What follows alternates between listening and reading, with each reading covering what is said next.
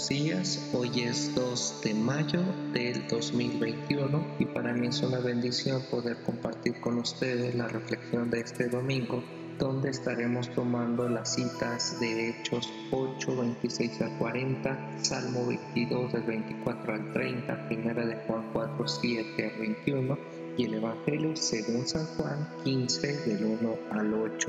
Eh, no antes prender esta vela y sigamos orando en la fe, la esperanza y el amor para que los olientes se recuperen y podamos estar en paz.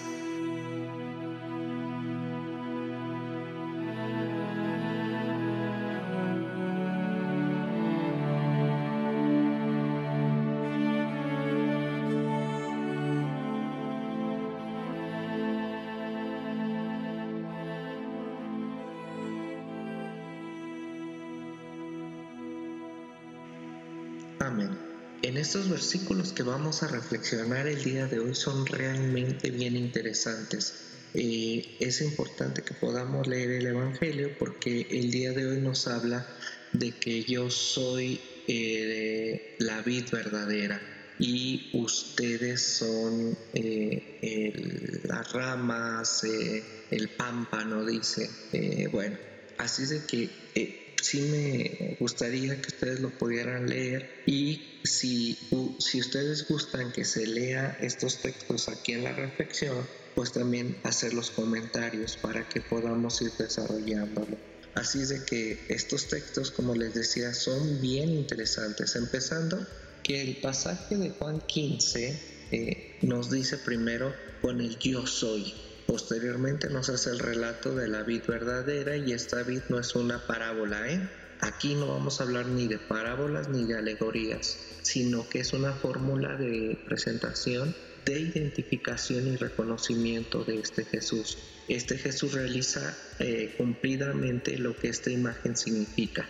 Es la vid verdadera, sin limitaciones de ninguna clase. Esta imagen de la vid no evoca no está evocando una palabra pastoral del campo, sino que posee connotaciones de rivalidad y enfrentamiento. Sí, Jesús, la vid verdadera, se halla en relación de oposición y superación del Antiguo Testamento o del régimen del Antiguo Testamento, de la ley. Esto es que Jesús se opone francamente al legalismo judío caracterizado en sus símbolos más conocidos que tenía. Y esto es el símbolo más importante para el, el legalismo, tenía que ver con el templo, el cual para este Jesús el templo era una vid de oro, lo mismo que cualquier templo o sinagoga que más adelante lo decoraron y perdieron el sentido a la vid verdadera. Así es que empecemos primero con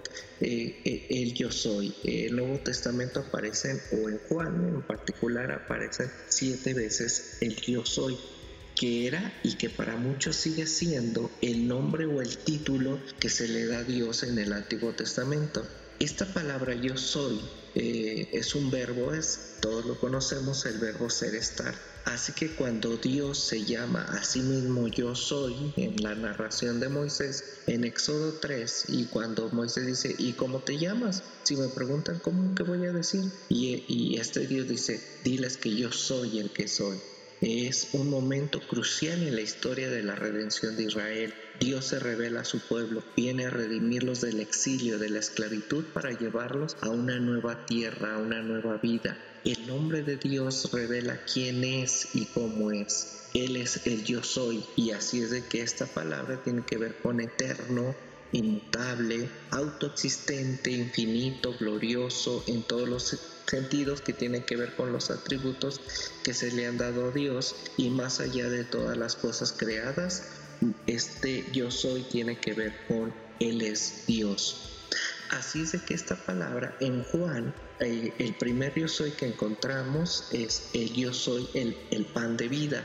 El antecedente, como les decía, en la ley tiene que ver con Éxodo 16, Deuteronomio 8.3, Salmo 78.23, esto lo voy a decir rápido, ustedes que lo busquen, y eh, Juan lo dice en Juan 6.22 y, y especialmente en el versículo 28 al 35, luego utiliza yo soy la luz del mundo y, y tiene que ver con su contexto de Éxodo 13, 17 al 22, Éxodo 14, 19, eh, Isaías 42, y luego eh, lo vemos en Juan y el cumplimiento de este yo soy o las palabras de este Jesús lo vemos en Juan 8, 12 al 30. Qué atrevido este Jesús, ¿eh?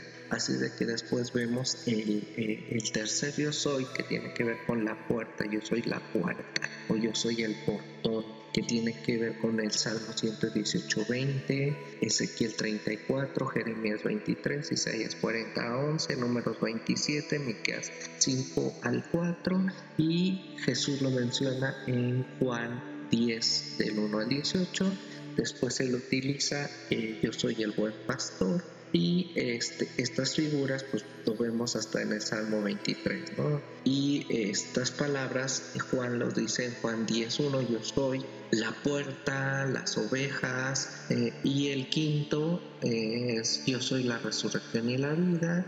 En el Antiguo Testamento lo podemos ver en Génesis 1, 1 eh, y capítulo 1 hasta el 3, Isaías 53, 10, y Jesús lo menciona en Juan 11, 17 al 27. Y luego dice, yo soy el sexto, yo soy el camino, la verdad y la vida y esto ya se había mencionado, otro yo soy en Éxodo 26, 33 y en Levítico 16, y Jesús lo menciona en Juan 14, 6. Y el séptimo yo soy, eh, lo menciona en este pasaje, yo soy la vid verdadera. Así es de que se, eh, lo podemos ver en, en, en este texto de, de, Juan, pero en el Antiguo Testamento lo podemos ver en el Cántico de la Viña, en Isaías 5, 1 al 7, Isaías 27, y tenía que ver con este profeta. Pero bueno, sigamos. Ya sabemos que el número 7 en la cábala judía y en la numerología bíblica el número 7 tiene que ver con el número de Dios, con la eternidad, con infinito, perfección y bueno, lo que simboliza el número 7, al parecer los hebreos aprenden de, eh, de Ur de los caldeos y se relacionaba con los astros. Eh, eh, que, le ponían nombre y todas las culturas ancestrales, muchos lo nombraron así como el Sol, la Luna, Mercurio, Venus, Marte, Júpiter y Saturno, que más adelante pues, se ve en los días de la semana.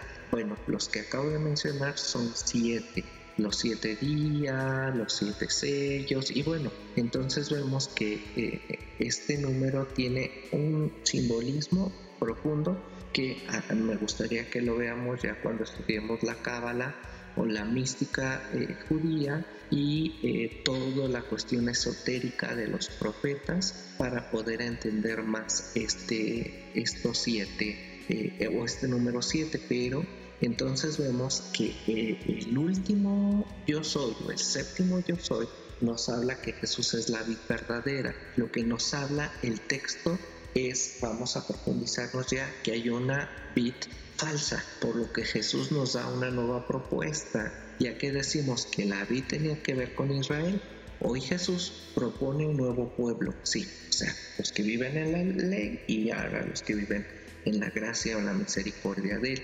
Así es de que sí, hay una oposición a muchos textos del Antiguo Testamento, ya que la vista de Jesús es que eh, ellos o este pueblo no ha dado fruto, ya que en su contexto de Jesús, y lo seguimos viendo, se han violado los derechos humanos en el nombre de Dios, a lo que Nietzsche en su contexto él dice que Dios ha muerto por esa enajenación que la religión en el nombre de ese Dios ha impuesto para enajenar a una sociedad.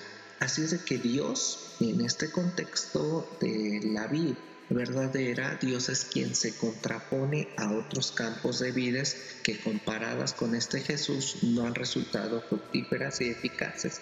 Así que el dueño de la viña es el mismo Dios de Jesús. Entonces este Padre o este Dios de, Jesús, poda las ramas y tiene una finalidad que la vid tenga fruto y que éste tenga, sea abundante.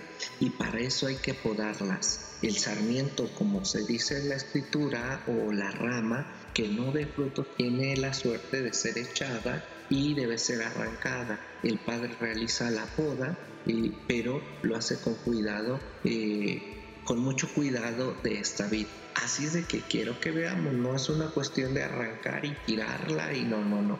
El don o el regalo que da el Padre, o sea, este Dios, corresponde a la colaboración que tiene con aquellos sus discípulos o los oyentes en ese momento, que sus discípulos se caracterizan por permanecer en Jesús. Entonces este Dios hace un injerto en las ramas, sí, en este sarmiento, y cuando ya es injertado en él, o sea, Jesús, responde a su vez en colaboración dando fruto.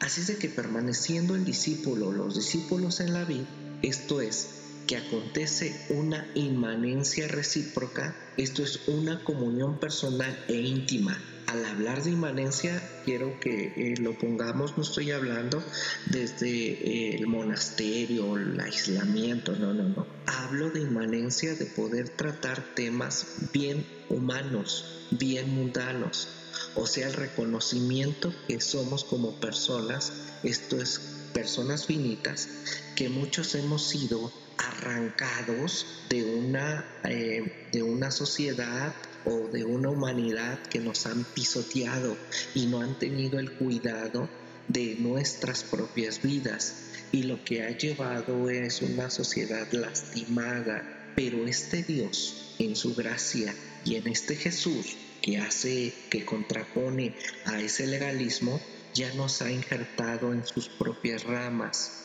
por lo que la propuesta de Jesús es que reconozcamos nuestra humanidad en Él. Sin embargo, esta inmanencia o esta humanidad no es exclusivamente individual entre Jesús y la persona. No, no, no. Encontramos a un Jesucristo que, que, que está injertando a toda la humanidad, sí, sin excepción alguna. Entonces en Jesucristo nos mantenemos vivos y con mucho fruto, y ya que estamos unidos a las mismas ramas, tenemos la misma esencia de este Dios. Esto es que vemos a Dios y recibimos vida a través de los que estamos unidos. Y por último quiero decir qué quiere decir este pasaje cuando dice que el que permanece en, la vid, eh, eh, bueno, en estas ramas, da fruto abundante. Lo que nos está diciendo que el permanecer en otra eh, visión renovada, transformada, esto implica necesariamente dar fruto. O sea que no hay que esforzarnos sino por naturaleza misma, porque estamos injertados, vamos a dar fruto. Pero esto es una inmanencia, vuelvo a utilizar esta palabra, algo, una humanidad productiva. O sea, no es pasivo. O sea, el hacer nada no quiere decir que eh, pongamos nuestra, nuestros pies en agua tibia, aunque eso también sería hacer algo pero eso tiene que ver con una productividad al permanecer en nuestra humanidad. Esto se condiciona con estas dos palabras, inmanencia y trascendencia, o inmanencia y productividad. Así es de que permanecer en la vida y dar fruto no es una cuestión pasiva, sino es tener una mente dinámica. Esto es dando mucho fruto. Dar fruto aparece con un doble sentido por estas dos palabras que les decía. Por una parte, los discípulos hacen un trabajo hacia adentro, o sea, esto es hacia su comunión con su propia espiritualidad o con este Jesús y en consecuencia ser una sola cosa o un solo cuerpo en él. Por otra parte, debe hacerse hacia afuera, sí, hacia el viñedo somos parte del viñedo. Entonces esto nos habla de que cada persona que nos injertamos a este Jesús, a este Dios, nos da una nueva misión, un nuevo paradigma. Este Jesús liberador que nos declara que el mundo está para vivir quieta y reposadamente y que esta vida podemos vivirla abundantemente, llena de amor y misericordia y que tenemos que entender y comprender que hemos sido enviados a tener un sentido de vida y una vida digna y plena en Dios, unidas a nuestra humanidad y mirar a Dios a través de este mundo, a través de ti y de mí, porque estamos injertados en Él. Dios, amor, nos bendiga.